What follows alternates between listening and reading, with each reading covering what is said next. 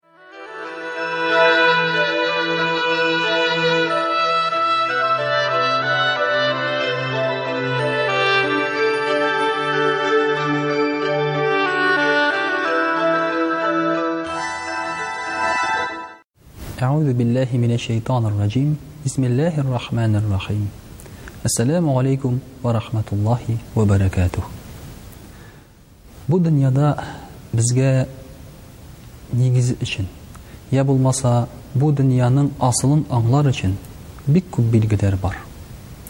Әйтергә кирәк, кемдер бу дөньяга килгән, мәсәлән, мал җыяр өчен, кемдер килгән, бәхет эзләр өчен, кемдер килгән, үзендә казыныр өчен, кемдер килгән, хаклык табар өчен.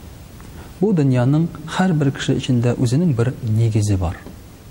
Шулай да бу дөнья белән бер рәттән ахирәт дөньясы барын да без онытмыйбыз. Һәрбер кеше дә әкрен-әкрен генә теге дөнья барлыгына ышана башлый. Һәм аның яше барган саен бу хис көчәя генә. Әйтергә кирәк, безнең шушы дөньяга ышанычыбыз бик зур. Ләкин бу дөньядан китәчәгебез көн кебек ачык.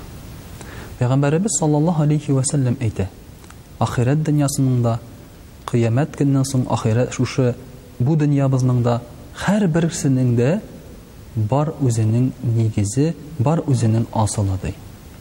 Ягъни кадерле әйбере бу дөньяда, ди.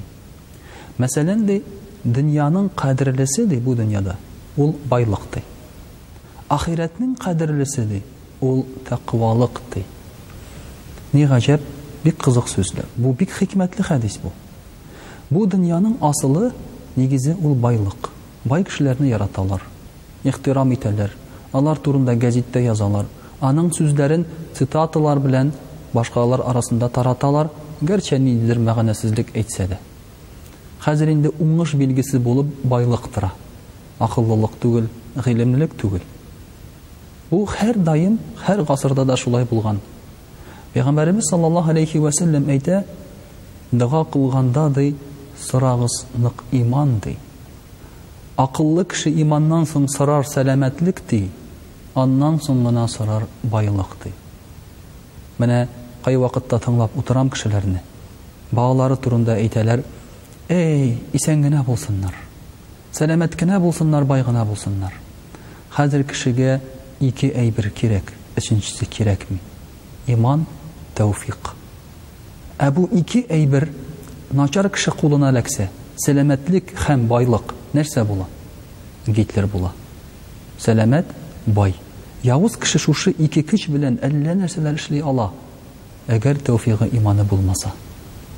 Шуның өчен дә бу дөньяның асылы, нигезе байлык, ләкин шул ук вакытта ул безнең өчен тәкъвалыгыбызны, ахирәтебездә изге гамәлләргә алып баручы бер нигез, ысул, чара, ләкин ул берничек тә ахирәттә безне коткара торган әйбер түгел.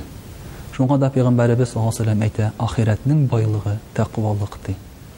Чыннан да бит күпме генә маллар эшләсәң дә, үзең белән алып китәсең кәфенлек. Ансыз җирдә череп кала, җир астыннан чыгасың шәрә килеш. Хәтта шушы җир йөзендә эшләгән байлыкларны, алтыннарны багана итеп коеп куярлар кыямәт көнендә, ди.